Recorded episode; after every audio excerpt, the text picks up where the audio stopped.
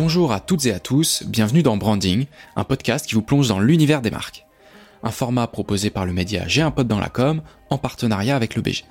Présentes dans notre quotidien, les marques façonnent nos habitudes de vie. Mais que connaissons-nous vraiment d'elles? Pour en savoir plus, nous allons rencontrer les plus grandes marques et vous faire découvrir leur histoire, leurs anecdotes et leurs stratégies. Dans cet épisode, nous recevons Catherine Spindler, vice-présidente exécutive marketing et branding chez Lacoste. Bonjour Catherine. Bonjour Laurent. Aujourd'hui, nous allons parler de la marque Lacoste, évidemment. Et pour commencer, est-ce que vous pourriez nous présenter trois dates importantes dans l'histoire de la marque? Oui, bien sûr. Alors, bon, des, dates, il y, en, aurait plusieurs, mais si on essaie euh, de revenir à des marques un peu phares, la première, je dirais 1933, la date de création du polo, puisque nous sommes la marque qui a inventé le polo euh, en premier. On l'oublie souvent, mais en tout cas, euh, je trouve que c'est euh, un élément de notre histoire et de notre patrimoine qui est important de rappeler. 1971, la date, en fait, la première année du partenariat entre Roland Garros et notre marque, et nous célébrerons d'ailleurs les 50 ans euh, en 2021, qui nous a permis entre autres de célébrer avec avec Roland Garros donc nos engagements et nos valeurs sur le sport. Et puis peut-être plus récemment, on va parler de 2018. 2018, l'année de l'entrée de Louis Trotter, notre nouvelle directrice artistique, qui est là pour accompagner aussi la marque euh, dans une nouvelle étape de sa construction et euh, participer à continuer à, l'élever avec euh, un style et une créativité encore plus marqués. Très bien, donc on note un bel anniversaire à venir, une direction artistique renouvelée. Si vous aviez trois grandes valeurs à nous donner sur la marque Lacoste alors, je vais même vous en donner quatre, puisqu'en l'occurrence, nous avons quatre valeurs qui sont euh, extrêmement importantes pour animer nos équipes et qui sont vraiment au cœur de notre culture. Jouer en équipe, agir avec élégance, agir avec audace et avancer avec ténacité. Euh, alors, euh, c'est pas un hasard, hein, c'est vrai que dans, dans ces quatre valeurs, vous avez beaucoup de choses qui se réfèrent à l'univers et à une inspiration autour du sport, et qui est, qui est véritablement l'ancrage d'où vient la marque. Le jouer en équipe, c'est assez simple à, à comprendre. C'est vraiment en fait faire preuve de ce respect, de cette capacité euh, à travailler euh, en mode collaboratif, à interagir les uns avec les autres, et puis essayer euh, de trouver des solutions collectives. Le agir avec élégance, qui est pour moi extrêmement important. On est dans une marque qui faisons certes des produits, qui travaillons sur une notion d'élégance de style, mais ce qui nous anime et ce qui doit nous animer au quotidien, c'est d'abord une élégance d'être. Et donc, c'est une élégance, en fait, dans la manière de se comporter au quotidien. Donc, c'est vraiment essayer de donner le meilleur de soi-même. Et puis, quelque part, c'est être capable, peu importe que l'on gagne ou que l'on perde, mais c'est vraiment, en tout cas, d'avoir une attitude qui soit la plus euh, exemplaire possible au quotidien. Et cette élégance d'être, on en reparlera tout à l'heure, mais elle est pour moi euh, essentielle aussi euh, dans la manière dont la marque s'exprimera de plus en plus dans les années euh, à venir. Agir avec audace, voilà, c'est, euh, on va dire, cette capacité qui est pas toujours simple hein, euh, à mettre en œuvre, mais vraiment cette capacité euh, à tester des choses nouvelles, prendre des initiatives, proposer des solutions et, et, imprimer en tout cas un style ou, ou, des idées qui permettent à la marque de faire des pas de côté. Et puis bien évidemment, si ces idées elles fonctionnent, l'idée ensuite c'est bien évidemment d'en étendre le champ de ce registre plus d'expérimentation en temps 1 euh, et, d'ouvrir et de pourquoi pas développer soit des nouveaux territoires, soit euh, des nouvelles natures de partenariat par exemple. Et enfin la ténacité, donc ce, ce principe d'avancer avec ténacité, ça c'est très marqué dans les équipes. C'est des équipes qui, euh, et c'est vraiment là aussi dans la culture d'entreprise quelque chose qui est, qui est assez marqué. C'est en tout cas avancer avec cette capacité à persévérer, à rester engagé même dans les difficultés. Et c'est certainement une valeur qui, en 2020, dans une année euh, telle que nous la connaissons tous et que nous avons tous traversée, je pense, a été particulièrement illustrée euh, au sein de Lacoste, au sein de l'entreprise et, avec les équipes. Alors je vais rebondir sur cette dernière valeur que vous avez mentionnée, la ténacité, euh, pour faire ma transition avec la question suivante. Si je ne me trompe pas, cette notion de ténacité, de challenge, on peut dire qu'elle est un peu à l'origine de la marque Lacoste. Est-ce que vous pouvez nous rappeler l'origine de ce logo devenu maintenant emblématique? Alors, euh, la petite histoire, mais qui est la véritable histoire, euh, ça a commencé en fait, c'était en 1923 et c'était à Boston. Et en fait, tout a démarré à la base euh, d'un challenge pour euh, stimuler en fait René Lacoste dans le cadre d'un match. Et en fait, s'il gagnait le match, le capitaine de l'équipe lui avait promis en fait de lui offrir une valise en crocodile qu'il avait euh, regardée avec envie en fait dans une vitrine. Bon, en l'occurrence, il a perdu le match, mais en même temps, il avait joué avec ce, ce match comme d'ailleurs quasiment tous les matchs avec une ténacité particulière. Et donc, en référence à euh, ce défi, ce challenge et ce pari autour de, cette valise en crocodile et, et, en référence à cette ténacité, c'est comme ça que, en fait, la presse américaine a été la première à l'appeler et le surnommer, en fait, le crocodile. Et puis, c'est aller un cran plus loin, parce que, euh, inspiré par ce, par ce surnom, ce que René ensuite a demandé à son euh, styliste, Robert George, c'est vraiment de lui broder ensuite un crocodile sur ses vestes blanches, les vestes avec lesquelles, en fait, il avait l'habitude de rentrer euh, sur le cours. Et de là, en fait, ça a complètement, et notamment à partir de 1926, cette broderie, en fait, a vraiment commencé à marquer un vrai tournant en rupture avec ce qui à l'époque était euh, les chemises très aristocratiques qui étaient portées en fait euh, dans ces environnements euh, tennistiques. Et voilà, et c'est comme ça en fait qu'est né ce croco posé sur le cœur et qui aujourd'hui est un élément identitaire reconnaissable, fort et avec un, un symbole et une portée très forte. Très bonne anecdote euh, à savoir sur euh, Lacoste. Merci Catherine. Alors, outre son, logo, quand on parle de Lacoste, pour la partie un peu plus communication et promotion, on a tout de suite en tête de belles campagnes. Euh, la marque nous a habitués à des campagnes de haut niveau avec un storytelling assez fort, des moyens de production dignes de courts métrages. On pense d'ailleurs que c'est assez lié à l'agence BETC qui vous suit maintenant depuis euh, 2004. Quel rapport la marque Lacoste entretient-elle avec la publicité? Alors vous l'avez dit, et c'est vrai, l'histoire de Lacoste est très intimement liée à l'agence BETC, donc depuis 15 ans. Et dans les deux cas de figure, en fait, c'est la rencontre euh, de deux natures d'équipe et de deux mondes, en fait, passionnés, engagés et très créatifs. Jusqu'à présent, vraiment, ce qui a été travaillé et écrit, en tout cas, on va dire à quatre mains entre l'agence et, Lacoste, c'est vraiment cette volonté, en tout cas, de re-raconter l'histoire de la marque et de travailler, en fait, un storytelling fort avec euh, alors euh, des certains films que vous avez peut-être en tête, hein, notamment le fameux film du train qui permettait de montrer comment la marque avait traversé en fait les époques et comment en fait la marque s'inscrivait quand même dans la durée tout en étant capable finalement de se réinventer. Et puis avec en, trame de fond euh, cette très belle histoire euh, d'amour. Plus récemment, euh, il y a eu cette campagne qu'on appelle Crocodile Inside, donc euh, où euh, là l'idée c'était vraiment en fait de montrer et d'illustrer en fait notre élégance sur finalement un terrain de jeu très universel, là encore celui de l'amour. Un film avec un final très optimiste, mais en même temps qui montrait et qui illustrait un couple dans la tourmente, dans les difficultés finalement de la vie, mais qui arrivait finalement alors que son monde semblait s'effondrer, à retrouver en tout cas un élan, euh, dans un élan positif, euh, une capacité à se retrouver et à, se sortir en tout cas grandi euh, de, des difficultés.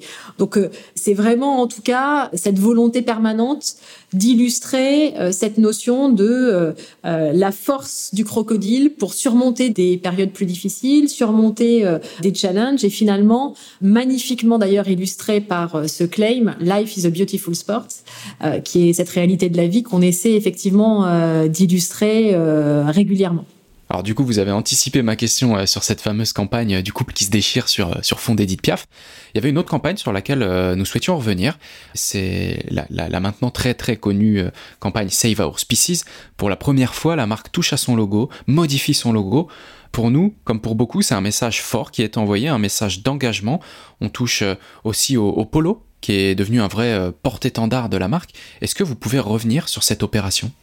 Oui, tout à fait. Alors cette opération, effectivement, c'est une opération. Je vais rendre hommage d'ailleurs à l'agence parce que l'idée d'origine vient de l'agence et elle a été inspirée en l'occurrence parce que nous avons un partenariat avec l'UICN. Alors je ne sais pas si vos auditeurs savent ce qu'est l'UICN. C'est l'Union internationale pour la conservation de la nature, donc euh, avec qui nous sommes engagés. Et en fait, l'idée a été de dire bon, nous-mêmes en fait avec notre crocodile, nous avons quand même une espèce qui est menacée euh, comme symbole, mais finalement ce crocodile peut lui aussi finalement à un moment donné euh, porter des valeurs d'engagement et peut lui aussi à son tour participer à préserver en fait d'autres espèces. Et c'est pour ça qu'effectivement, on a fait ce geste très fort de temporairement remplacer euh, notre euh, logo par différentes espèces animales qui sont menacées.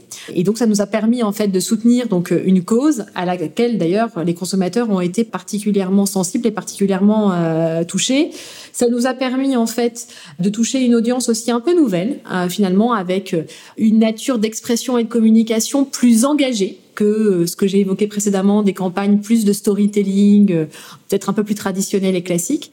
Et c'est très intéressant pour moi parce que c'est le point de départ, en tout cas de prise de parole, qu'on va vouloir de plus en plus engager. Alors, on va pas forcément tracer dans ce sillon de la biodiversité à l'avenir, non pas qu'on soit pas du tout concerné et intéressé, mais c'est vrai que euh, je pense que la vocation de notre marque est de s'inscrire davantage dans des natures de prise de parole et d'engagement sur des enjeux plus de société et notamment auprès de personnes qui sont un peu plus vulnérables. Euh, et je pense que c'est euh, c'est plus légitime en tout cas par rapport à, à, ce que nous sommes. Mais en tout cas, cette campagne SOS, pour moi, voilà, marque le départ d'une autre nature de communication où la marque assume parce qu'elle est devenue aussi plus forte, de prendre des positions plus engagées et de euh, et d'aller assez loin, jusqu'à y compris à pouvoir à un moment donné remplacer son, son logo. Ok, donc des prises de parole un peu plus centrées sur l'homme euh, avec un grand H, c'est ça? C'est tout à fait ça. Il y a plusieurs raisons euh, derrière cette évolution.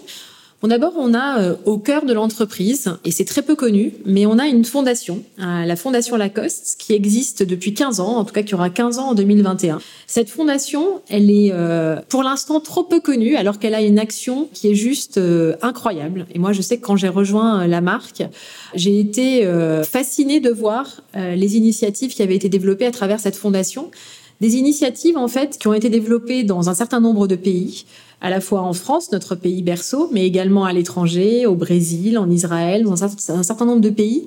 Et ces initiatives, quelles sont-elles? Elles sont en fait de faire des partenariats avec des associations locales destinées à des enfants vulnérables. Donc, ce qu'on appelle enfants vulnérables, ce sont des enfants qui sont généralement issus de milieux assez peu favorisés. Et en fait, de développer avec ces associations des programmes autour de l'apprentissage du sport. Apprentissage, entre autres, du tennis, mais pas uniquement. On développe de plus en plus aussi en fait des initiatives autour de l'éloquence. Et notre objectif, quel est-il? Il est absolument pas de former de futurs jeunes stars du tennis. On n'a pas cette vocation-là, c'est pas notre métier. Par contre, on est convaincu que les valeurs du sport, qui sont euh, en l'occurrence très proches des valeurs que je vous ai évoquées en, démarrage de, cette, euh, de cet échange, ces valeurs du sport, en fait, elles sont très structurantes quand on en découvre en tout cas la force et la capacité finalement à développer des jeunes avec cette notion de ténacité, de capacité finalement à, quel que soit son milieu, pouvoir justement euh, se dépasser. Et c'est pour ça en fait qu'on développe ces programmes et qu'on finance ces programmes à travers la fondation pour donner de manière très humble et à notre euh, échelle, mais en tout cas des clés de lecture de comment pouvoir se dépasser dans le monde d'aujourd'hui, quel que soit son milieu d'origine. Et donc c'est vraiment aussi dans ce sillon-là qu'on veut de plus en plus, en tout cas, euh, s'investir, se développer euh, des engagements et continuer en tout cas à se tourner plus particulièrement. Donc ça, c'est toujours dans cette logique euh, d'engagement. C'est la marque qui souhaite mettre en avant ses valeurs et se rapprocher des gens. Quand on évoque l'engagement, on pense à la rénovation euh, notamment d'un terrain de tennis dans la ville de Clichy, qui est devenue une véritable œuvre artistique. Hein. On pense également au partenariat avec l'association euh, des apprentis d'Auteuil, où pour chaque commande Lacoste, il y avait une étiquette d'expédition au retour pour renvoyer gratuitement des vêtements au profit des plus démunis. Il y a également l'opération avec la Fédération internationale des sociétés de la Croix-Rouge et du Croissant Rouge, où cette fois-ci c'était à nouveau le polo qui permettait de, remercier les volontaires qui ont massivement œuvré euh, partout dans le monde. Et enfin, le partenariat avec le National Geographic autour d'une collection de vêtements. Donc on le voit, l'engagement, c'est une notion euh, euh, chez Lacoste. Est-ce que vous pouvez nous dire quelles sont les intentions de la marque derrière ces différentes actions? Bien sûr. Donc, ces opérations que vous venez de citer, bon, c'est des opérations effectivement récentes, dont certaines qu'on a développées sur l'année 2020. Vraiment, le, propos, en fait, il, est le suivant. Donc, euh, ce que je vous disais, je considère que la marque, en fait, c'est une marque qui doit de plus en plus, du fait de son statut et du fait finalement de sa capacité aussi, s'engager et s'engager à son niveau et à son échelle pour essayer, vraiment humblement, hein, mais essayer de participer à une société un peu plus solidaire, un peu plus juste et un peu plus humaine. Et dans ce cadre-là, en fait, on a donc différentes natures d'actions. Celle que je vous ai dépeinte euh, de partenariat avec des associations pour cette transmission, ce savoir-faire et cette culture du sport pour permettre à des jeunes enfants de découvrir la puissance, en tout cas, de la volonté et de la ténacité pour grandir et se développer. On a ensuite effectivement eu des, choses qui sont euh, pour moi euh, vraiment euh, de très belles actions. Donc vous l'avez cité en fait la transformation de terrain à Clichy. Donc ça c'est vraiment alors un projet qu'on a sorti en 2020 mais on va poursuivre. L'idée là est la suivante. Là encore liée à notre ancrage dans le sport et dans le tennis. Il y a en fait à travers le monde des tas de terrains de tennis qui sont en friche. Et ces terrains de tennis, si certains d'entre eux, en tout cas, on peut participer à financer leur rénovation et permettre, dans des zones qui sont des zones justement un peu plus défavorisées, à faire en sorte de redonner l'accès justement à la pratique du sport et par ailleurs rajouter une petite touche supplémentaire, mais qui finalement euh, est la beauté de la vie aussi, c'est euh, y mettre un petit peu d'art dans la ville. Hein, et c'est ce qu'on a fait typiquement à Clichy. Hein. c'est à la fois la rénovation en tant que telle, mais en plus la rénovation associée à l'art pour finalement, en tout cas, à travers cette alliance euh, du beau, de l'artistique, du créatif et puis des valeurs du sport, bah, euh, redonner aussi à euh, des structures existantes une possibilité d'apporter des solutions à des, notamment des jeunes qui ont moins accès à ce genre d'infrastructures. Ensuite, dans les initiatives que vous avez citées, il y en a une autre qui est aussi pour moi euh, juste un début, mais qu'on va inscrire dans la durée. C'est ce qu'on a fait avec Give for Good. Là, l'idée, elle est née, euh, elle est née en fait en, fin d'année 2020. J'ai trouvé, comme tout un chacun, que l'année avait été euh, complexe à plein de titres, mais que surtout elle continue à créer encore plus des ruptures dans la société, en laissant euh, quand même dans la société euh, une partie, en tout cas, de la population dans, de grandes difficultés. Et à un moment donné, bon, on est un acteur qui vendons euh, des produits textiles et on le sait, beaucoup de gens ont en fait beaucoup trop finalement de produits et de vêtements qu'ils n'utilisent plus. Et donc l'idée, elle est extrêmement simple. C'est finalement si vous avez envie de vous acheter un produit, vous recevez chez vous, notamment quand vous le commandez en ligne, un carton.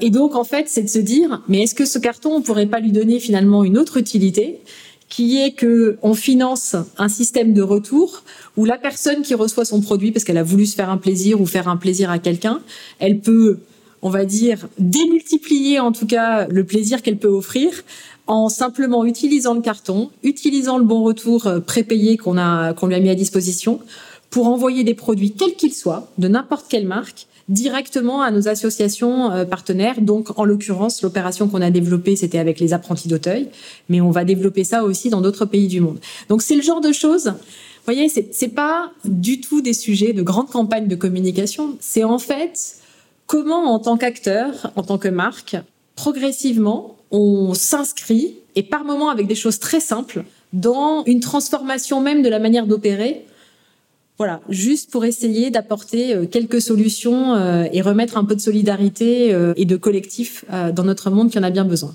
Donc ça, on est plutôt d'accord dans l'équipe hein, parce qu'on aime et on partage volontiers ce genre de démarche. Et justement, vous l'avez dit, c'est un dispositif simple. Je reviens rapidement sur les terrains de tennis. Ça devient presque plus une œuvre d'art qu'un cours de, tennis. Personnellement, moi, ça me donne d'abord envie de faire une photo avant de jouer au tennis. Ça m'amène à une question comment est-ce que l'on brief euh, l'agence, comment vous choisissez la valeur ou la notion d'engagement à mettre en avant euh, lors d'une prise de parole?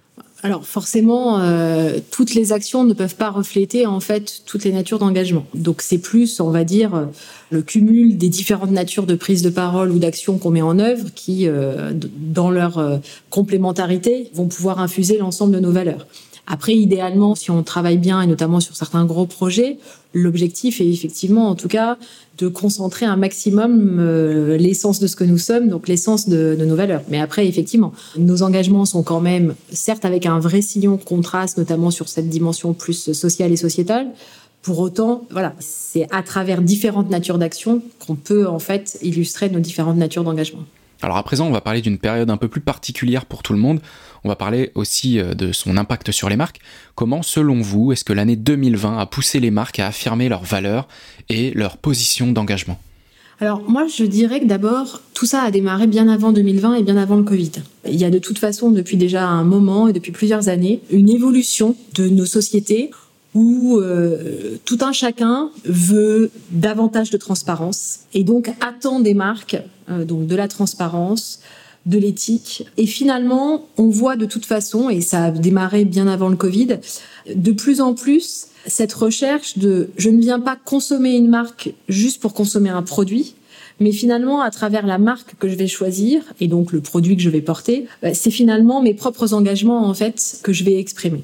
Donc ça, c'est une tendance de fond qui est d'ailleurs très intéressante parce que je pense que c'est elle qui va aider aussi à beaucoup de transformations. Et 2020 et le Covid bah, ont accéléré, on va dire les choses. Mais j'insiste là-dessus parce que par moments, je trouve qu'on est un peu réducteur dans l'approche euh, c'était vraiment là euh, depuis euh, depuis bien plus longtemps. Et c'est juste que ce Covid, dans l'absolu, il accélère des tas de transformations qui étaient là, qui sont de cette nature, qui sont tous les enjeux aussi de digitalisation, etc.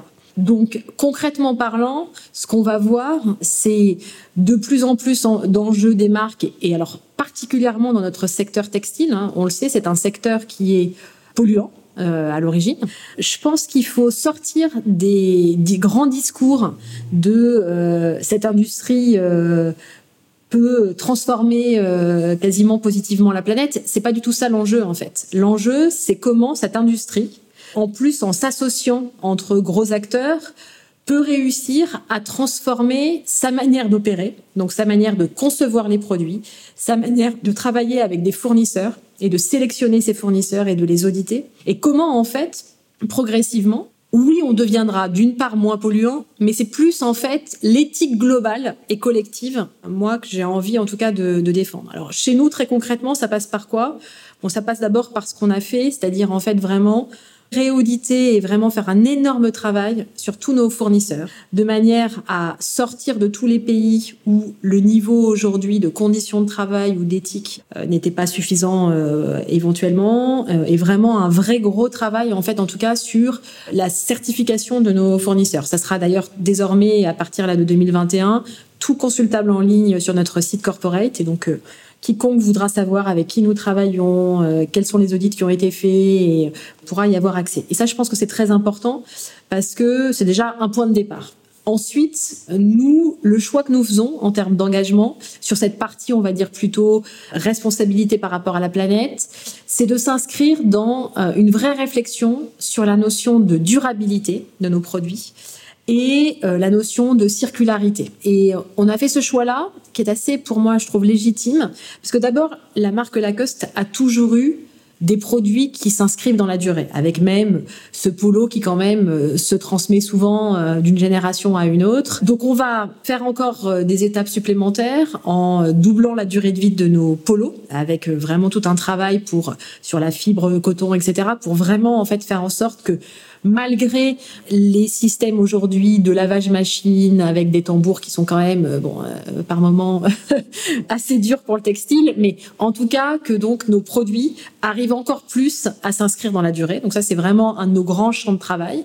Ensuite, travailler beaucoup en fait sur des enjeux de conception à l'origine de nos produits conçu avec une dimension d'éco-design. Donc en fait là-dessus, on est en train en fait d'outiller nos équipes produits pour pouvoir leur permettre dès le départ en fait de travailler avec euh, cet objectif en tout cas de, de conception beaucoup plus écologique ou en tout cas euh, éco-responsable. Et puis mais là, ça ne pourra être que sur certaines natures de sujets. Ça pourra pas être sur l'intégralité de nos collections, mais travailler vraiment à partir de nos chutes de produits et de et donc vraiment d'une notion, en tout cas, de recyclabilité. L'année dernière, on a produit euh, à partir de nos chutes de polo euh, nos tote bags. Donc c'était un début. Alors ça peut paraître pour certains presque anecdotique parce que c'est sur une référence et progressivement en tout cas on va monter en puissance, en tout cas sur ce, sur ce genre de sujet. Et puis quelque part, ce que je mentionnais tout à l'heure, l'opération Give for Good, quand on donne la possibilité finalement de réutiliser notre propre carton pour renvoyer des produits, remettre dans le circuit des produits qu'on ne veut plus forcément pour soi-même, mais dont on veut faire profiter d'autres, ça rentre aussi dans ces logiques-là euh, en tant que tel. D'accord, donc on note un côté euh, industriel. D'ailleurs, on souligne euh, que vous avez une unité de production à Troyes. Je pense que la marque doit être assez fière d'avoir une si grande usine sur le territoire français. Euh, vous parliez tout à l'heure de produire plus local, donc c'est dans cette logique. On note également la volonté de la marque de faire de la durabilité. Vous le disiez tout à l'heure aussi, les polos passent de génération en génération. Peut-être serait-ce un objectif de passer maintenant à deux générations? Et enfin, euh, tout ce travail sur la R&D pour aider les équipes produits, euh, ça m'amène à ma dernière question. Bien que vous l'ayez déjà un peu évoqué, quels sont les, engagements de la marque pour l'avenir?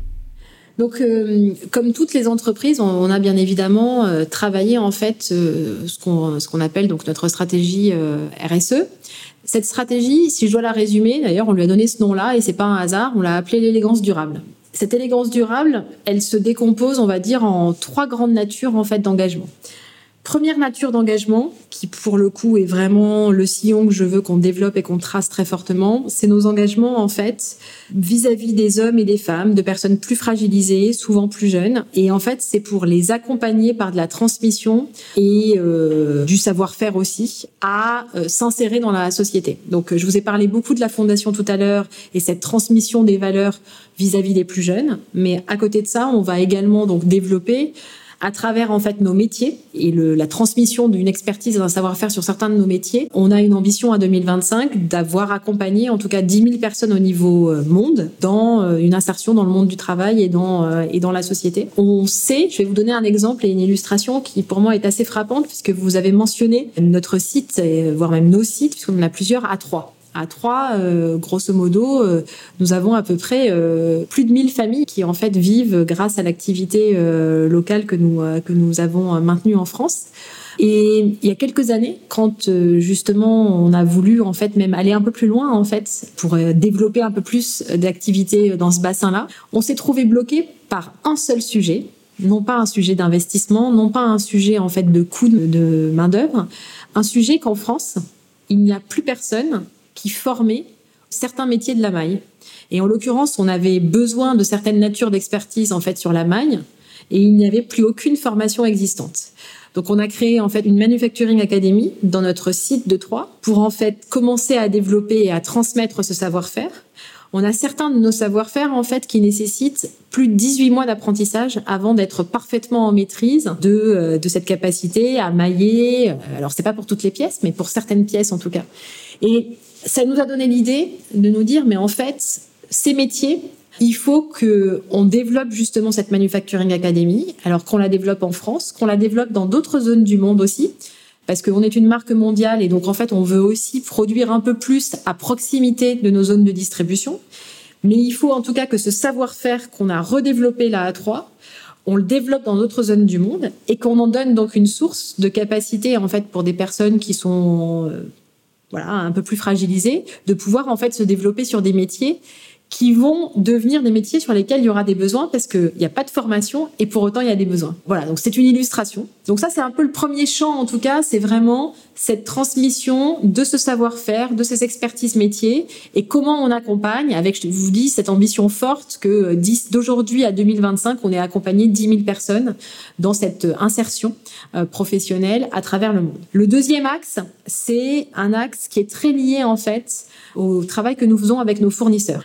Fait, nos fournisseurs, je vous l'ai dit, on les a beaucoup rechallengés, réaudités et on a euh, donc resélectionné en fait euh, voilà tout un parc de fournisseurs avec qui désormais nous sommes euh, très en confiance pour travailler. Et en fait là on va plutôt désormais maintenant développer avec eux pour aussi en fait continuer à étoffer notre partenariat.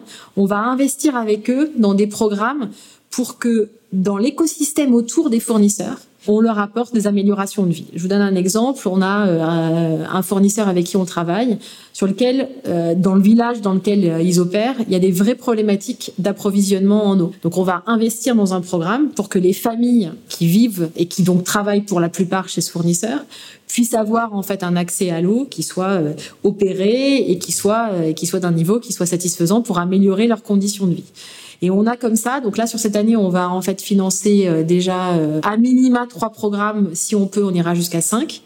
Et d'ici à 2025, on financera en fait et on cofinancera avec nos fournisseurs pour aussi les engager dans la démarche.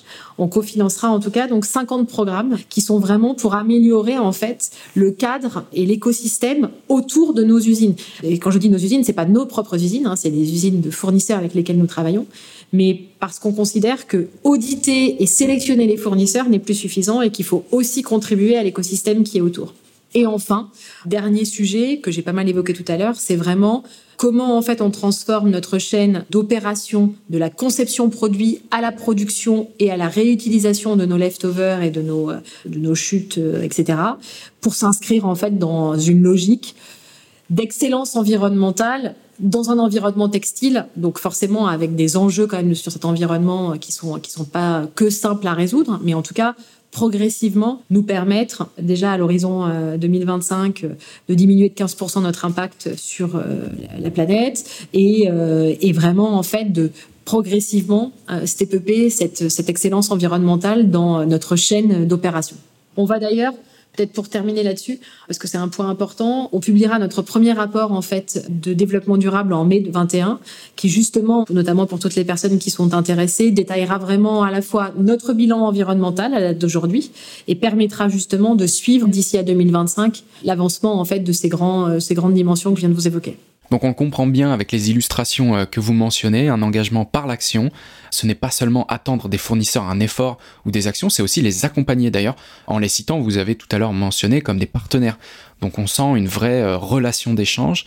On a également bien compris euh, cette notion d'engagement par l'action, également la sauvegarde du métier de la maille, ne pas laisser des métiers mourir et au contraire faire en sorte qu'ils perdurent. Nous arrivons maintenant à la fin de cet épisode. Un grand merci à vous Catherine d'avoir pris le temps de répondre à nos questions. Merci pour cet échange de qualité et merci pour euh, vos propos qui nous ont permis de mieux saisir les engagements et la vision de la marque euh, Lacoste. Bah, merci beaucoup Laurent, c'était un plaisir euh, de passer ce moment ensemble et puis avec les auditeurs et, de partager effectivement ce que nous faisons chez Lacoste et ce en quoi je crois fondamentalement, bien au-delà de Lacoste d'ailleurs, pour essayer de contribuer à un monde un peu plus juste et un peu plus humain. Merci à tous de nous avoir écoutés. On se retrouve très vite dans le prochain épisode de notre podcast Branding en collaboration avec l'EBG. À bientôt.